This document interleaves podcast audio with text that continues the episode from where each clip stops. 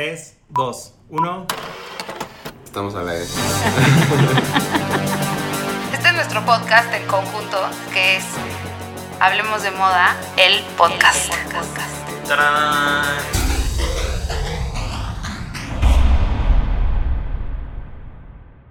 Hola, es martes de Hablemos de Moda, el podcast. Y hoy vamos a hablar de It's Britney Bitch. Tum, tum, tum.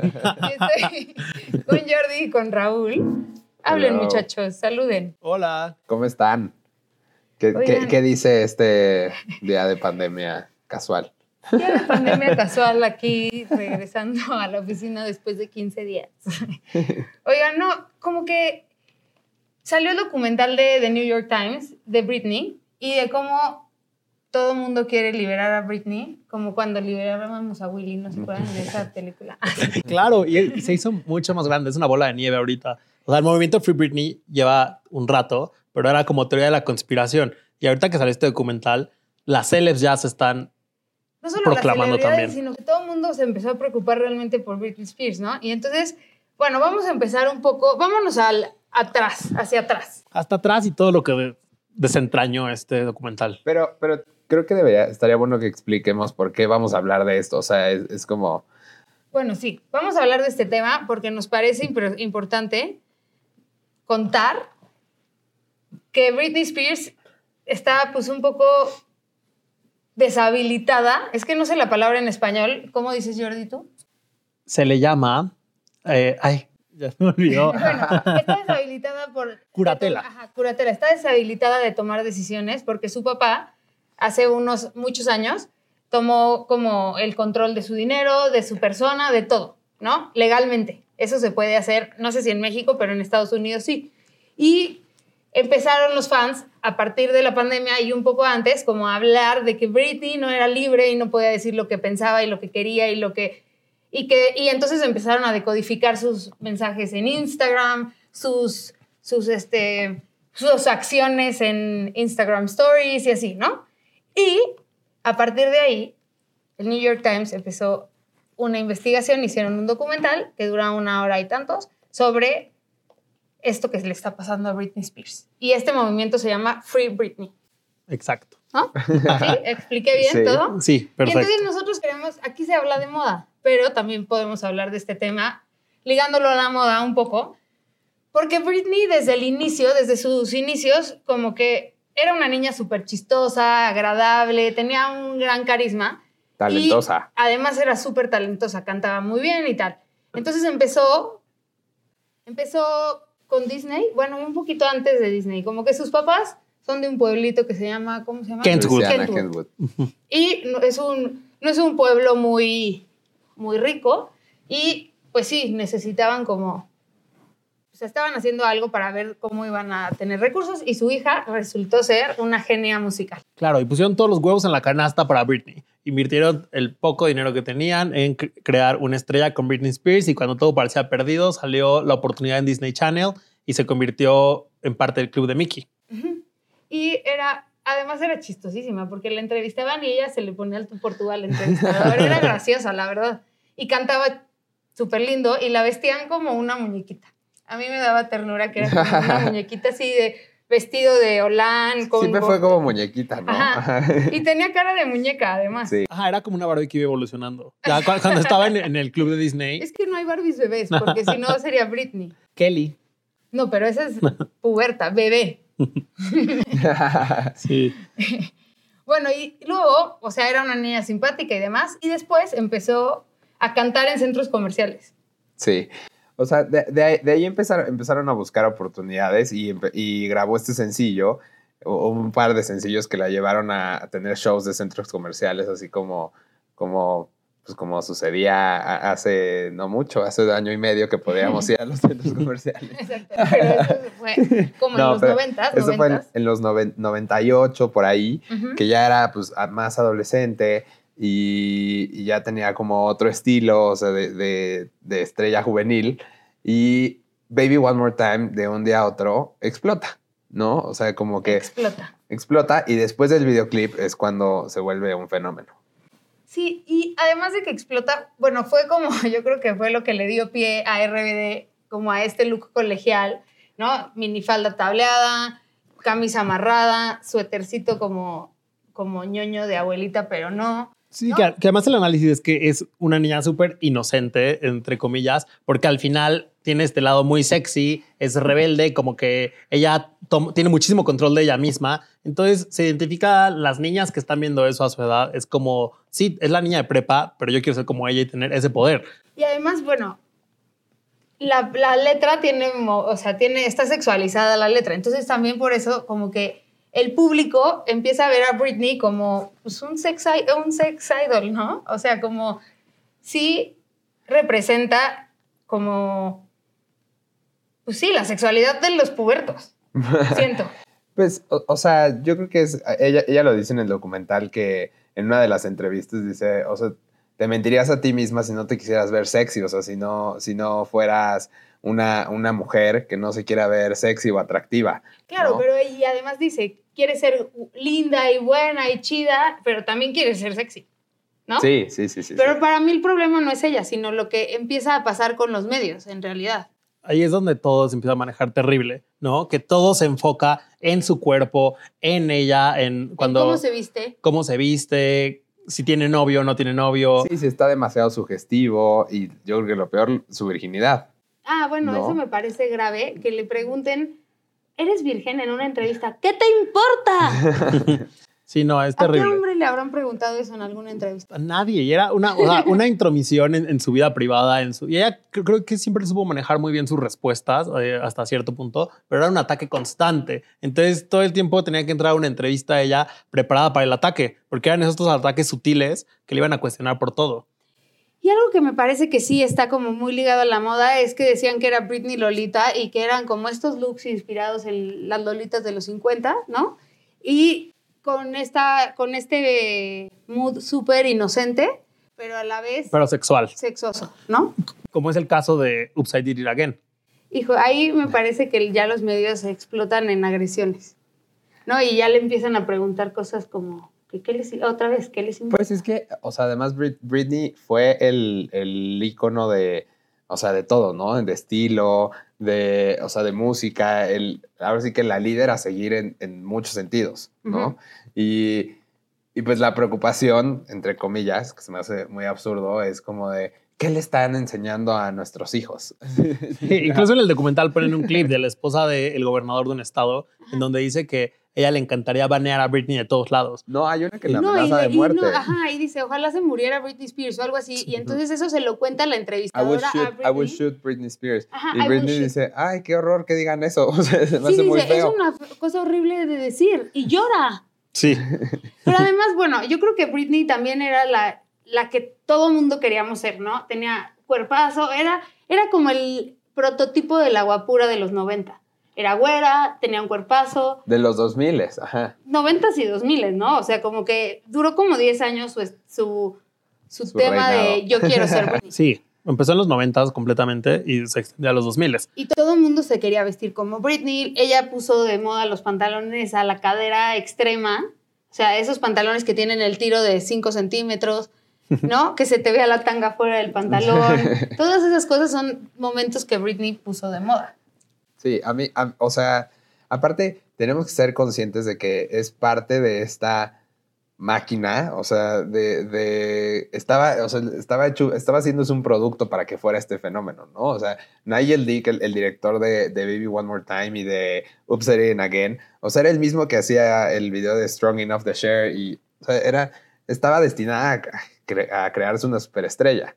Claro. Entonces, y, y- y lo más triste es que de su desgracia se hacía dinero, ¿no? O, Sí. o- o de, esta, o de estas críticas o de estas pues, estupideces. Todavía, cuando estuvo con eh, Justin Timberlake, todavía seguía manteniendo esta imagen de como niña más buena, eh, era la girl next door, que sí estaba sexualizada, pero desde un sentido, de- desde un punto de vista muy hipócrita, porque todos la veían como la niña buena, pero deseable. Entonces Ajá. era un, un doble mensaje ahí horrible. Es sexy, pero, pero sigue siendo una niña, ¿no? Ajá. Y, con- y cuando empieza a andar con Justin, además, bueno, que los dos se vuelven como también íconos de la juventud en cuanto a moda, porque todo el mundo quería vestirse como ellos. Y son la pareja ellos, en tener ese momento. un novio o una novia como ellos, ¿no? La It Couple. Es como cuando jun- juntas al quarterback con la jefa de las porristas, ¿no? En cualquier película. Así, así en- dicen en rom-com. Eso justo dicen en el documental y está. Y la verdad es que sí, pero creo que el problema se desata ya grave. También en o sea, también creo que ellos dos, aunque no nos, o sea, siempre hablamos del look de mezclilla de que usan combinado y siempre se veían combinaditos así, como que sí eran una, una pareja juvenil bonita en la alfombra roja. Sí. Pero para mí cuando cortan, pierden, además de que pierden su iconografía de estilo, o sea, como que pierden su fuerza como, como individuos, también se vuelve muy hostil la forma en la que tratan los medios a Britney, ¿no? Como que ella tuvo la culpa de que cortaron. Claro, y luego también a, tra- través de la imagen, como de evocar estas imágenes, Justin Timberlake le echa la culpa a ella del trueno en su video cuando aparece una chava poniéndole el cuerno que trae todo el estilo de Britney, una tank top, una boina blanca y unos pantalones acampanados. En ¿Cómo se llama esa River. canción? Cry Me a River. Ah, Cry Me a River. Y luego también es hablando de lo que decíamos del papel de los medios. Le preguntan a Justin en una entrevista, ¿te mm, a Britney Spears? Y él acá no, dice, dilo, dilo, no, no estamos en, no estamos en, Britney Es que, en W Radio. O sea, te cogiste a Britney. Spears. O sea, Raúl. Pues es que eso le preguntan, o sea. Eso yo- sí le preguntan y está fatal que le pregunten eso. ¿Qué les importa otra vez? Y además lo grave es que lo llevan a un tema de, bueno, claro, es que como Justin ya se metió en los, pan- en los pantalones de Britney Spears, oye, no. No, o sea, bueno, o sea, e, es, es parte de la, lo alimentada que está la misoginia. Y también es hasta el día qui- de hoy, así, ¿no? quitarle un- una parte de su narrativa a Britney, porque en estas preguntas que le habían hecho a ella, ella había dicho, pues a mí sí me gustaría llegar virgen al matrimonio. Y Claro. entonces, obviamente, le hicieron pedazos, como justamente burlándose de, ja, ja, ja, mira, esto es lo que decía ella, y ve lo que dice Justin Timberlake ahora. Eh, era una parte de completamente quitarle su propia narrativa y hacer trizas su visión. Y algo que hablan mucho de Britney es que a ella le gustaba tener todo el control, ¿no? O sea, todo el control de lo que se decía de ella, el control de cómo se veía, cómo se veía en sus looks.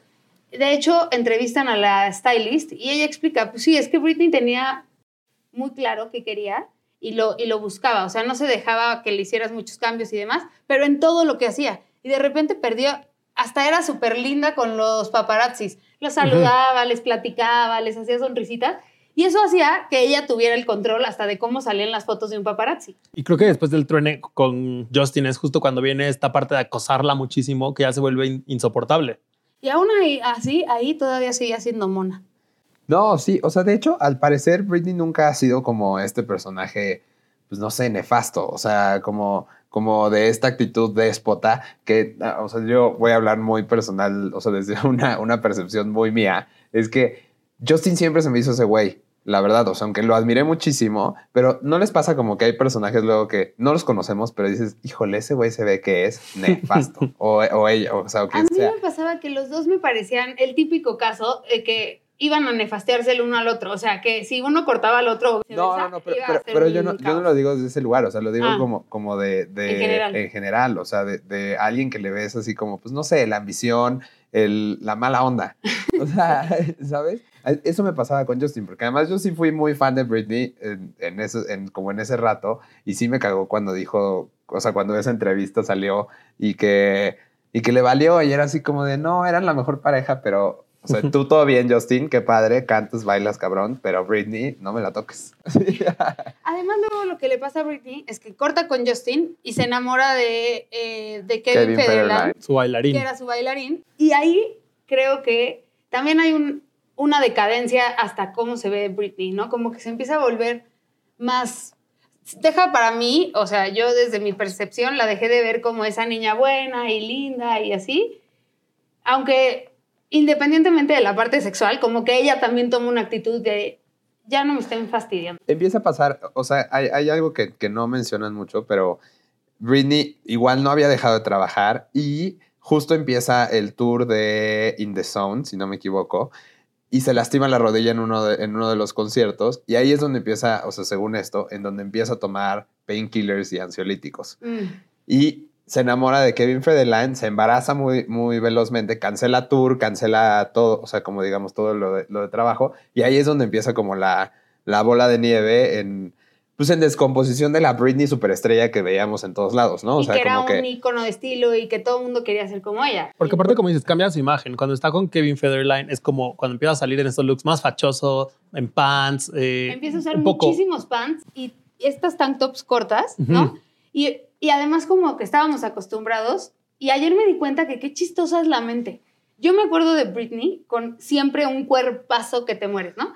Y ayer la estaba viendo en, en el documental y decía, no siempre tuvo el mejor cuerpo, hasta cuando era muy famosa. O sea, no estoy hablando de cuando después de que tuvo hijos que engordó un poco, que es normal, sino un poquito antes. Yo digo, pues sí tenía buen cuerpo, pero yo tenía el de I'm a Slave for You aquí en mi cabeza, que esa era la Britney de por siempre, ¿no? Y no.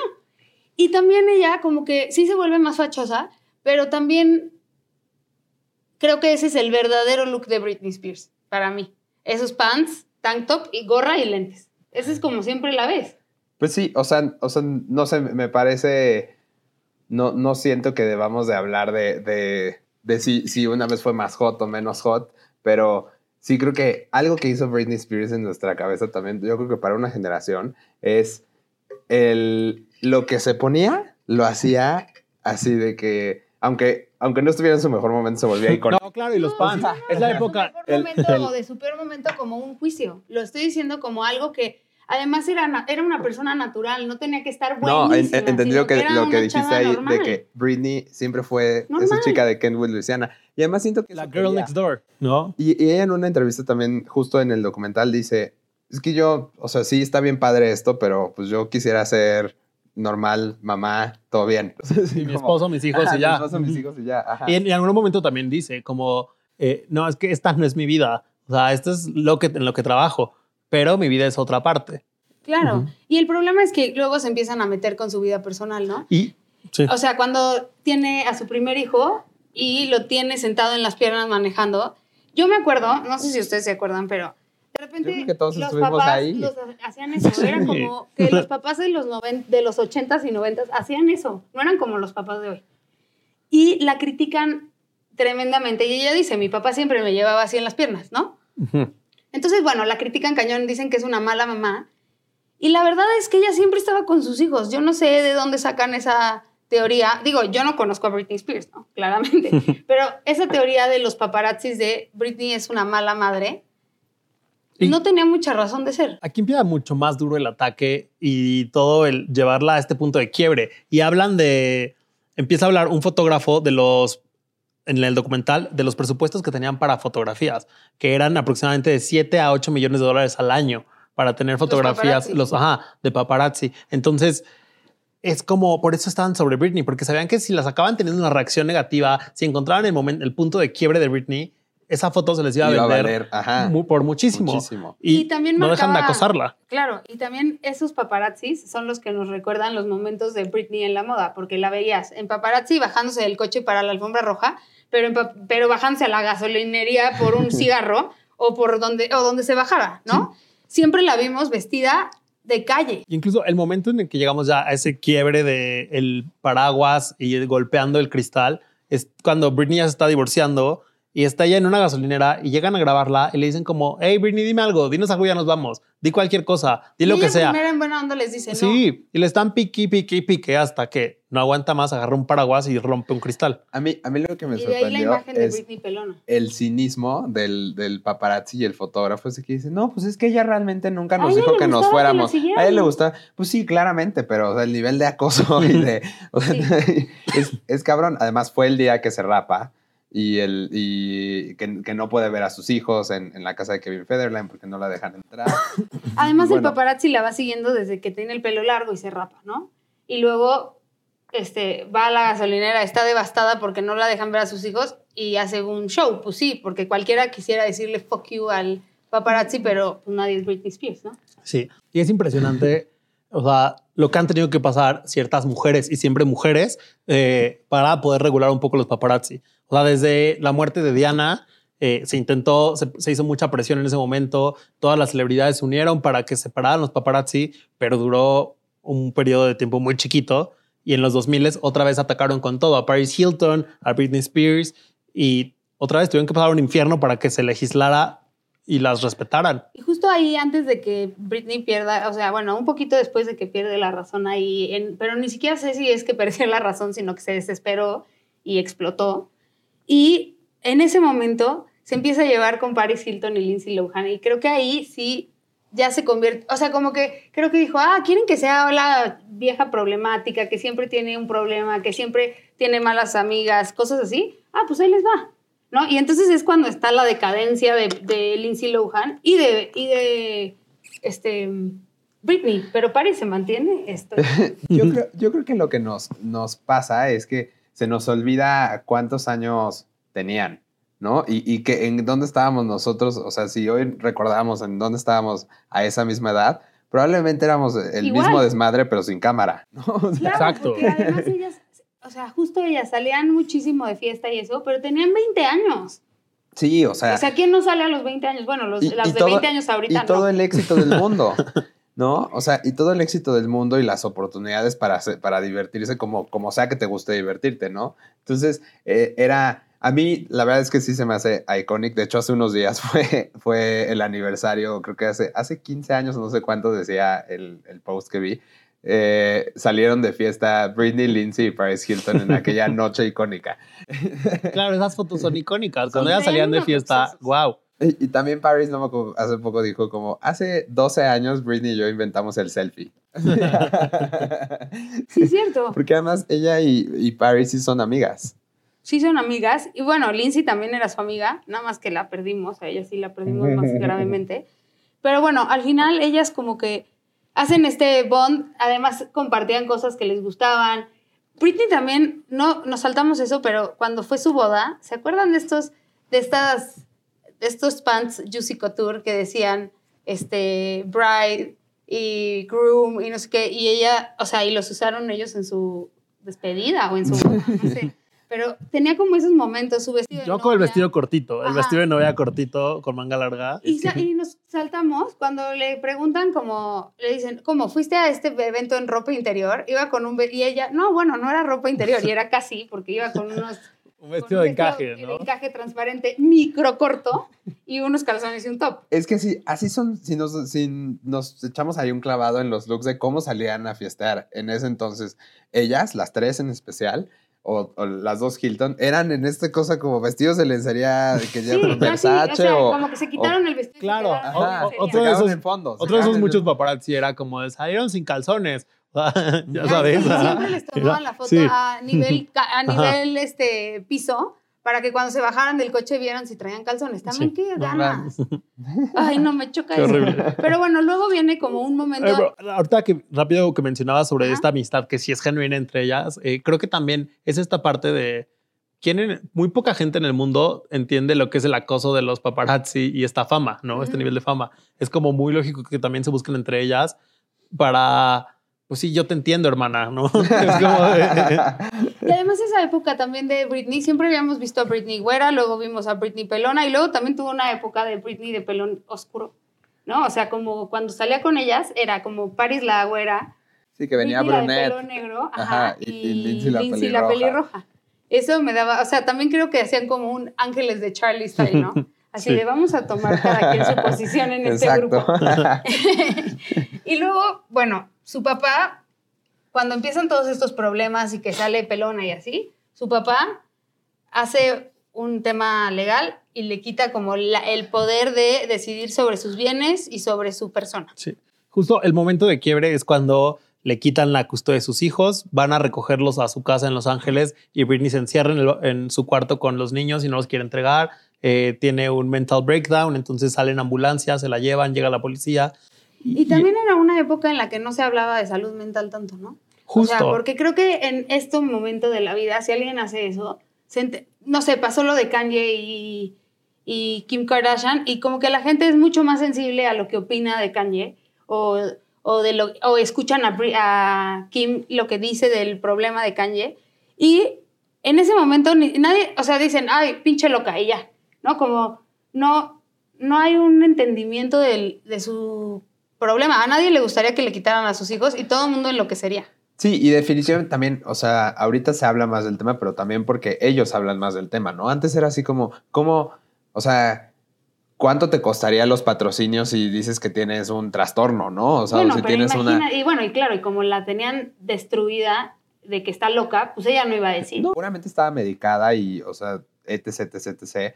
Pero a veces yo creo que pues, el- el- el- lo que todos temen es el riesgo de, de qué tanto vas a perder, si, si te van a tirar de loca, o, de- o sea, ya, ya eres mala mamá, ya eres, o sea, y ahora loca. Entonces, loca, Sí, bipolar, claro. suicida. Era ese, ese miedo de como no existe una cultura de salud mental. O sea, ¿y a, y a cuántos no les pasa miedo. hoy que, o sea, siguen sin, sin decir eso, hablar de su salud mental o de su preferencia sexual, porque cómo ya no voy a ser el, él o la, o sea, la más sexy, de, o Sí. él o el hombre macho alfa de las novelas, etc, etc, etc. O sea, esto nomás, pues ahora sí que es la suma de la coladera ahí, Exacto. ¿no?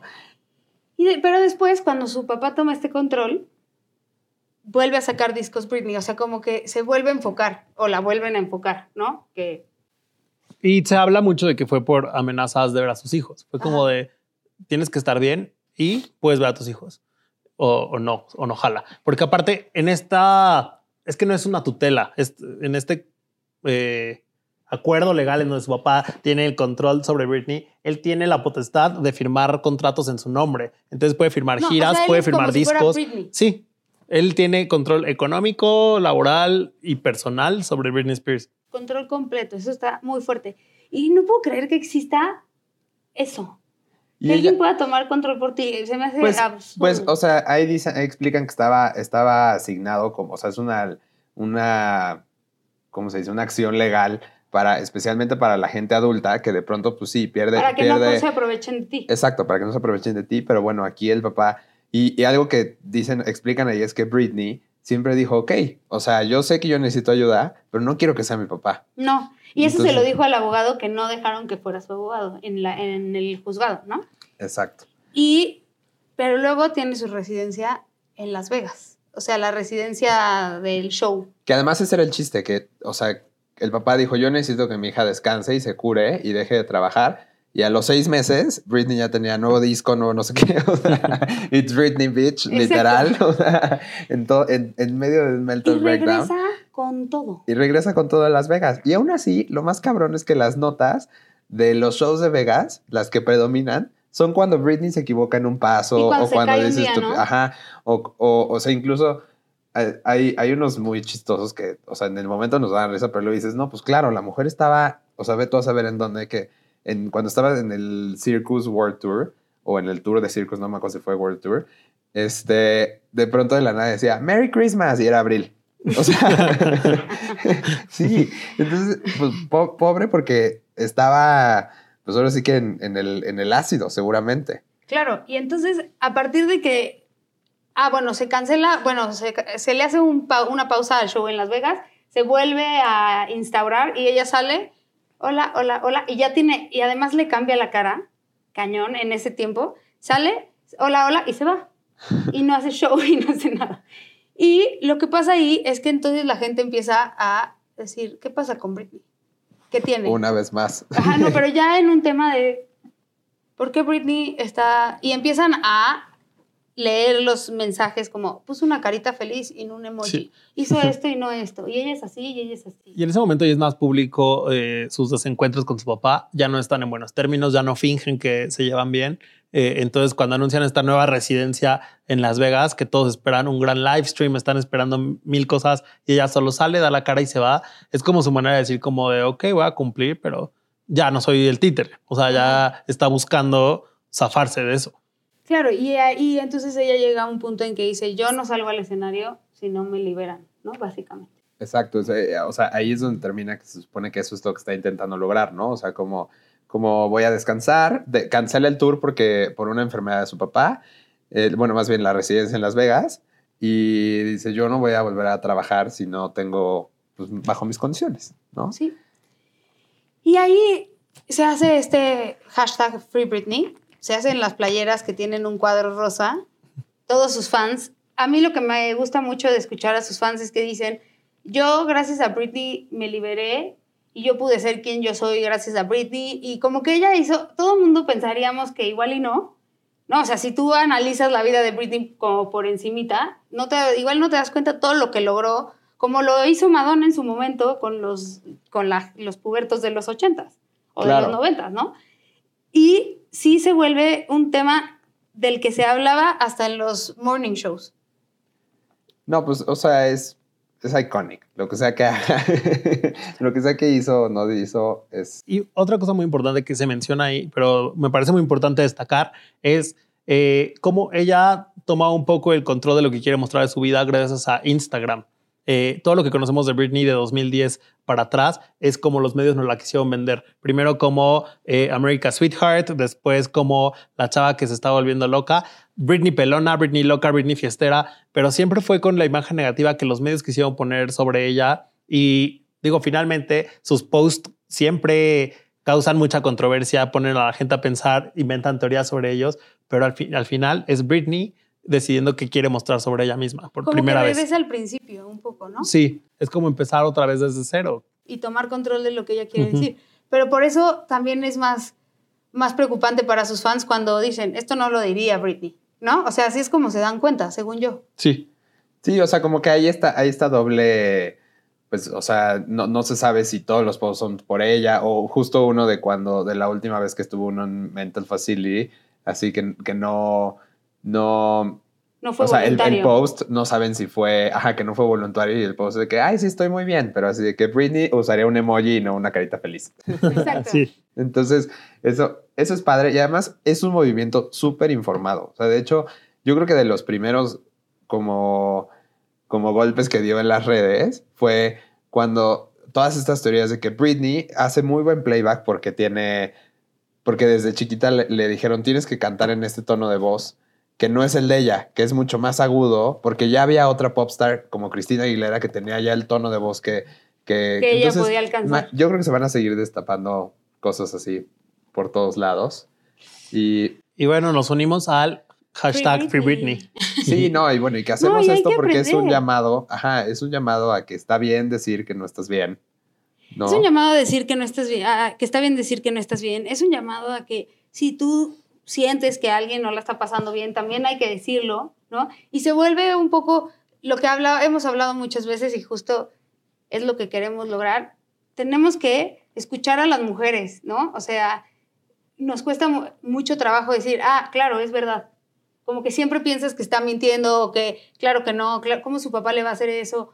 Y no, o sea, hay que ponernos del lado de las mujeres. Y, y si Britney Spears, que es famosa, es Britney Spears, puede estar pasando por esto. Imagínate a alguien que está tu vecina, Sí, sí, sí, ¿sabes? lo o sea, hay que no callarnos. Esa es la lección que nos han enseñado todos estos movimientos, ¿no? Siempre, siempre estar del lado de la víctima. Sí, sí, sí. Exacto. Y, y si, y si tienes alguna sensación de, o sea, y también entre mujeres y, y las víctimas en general, sí decir las cosas y decirlas completas, ¿no? Total. Y buscar ayuda. Pues bueno, este fue Hablemos de Moda, el podcast no tan Hablemos de Moda, pero nos escuchamos el próximo martes y Free Britney. Free Britney. Todos los martes en Spotify. Hablemos de moda, el podcast. El podcast.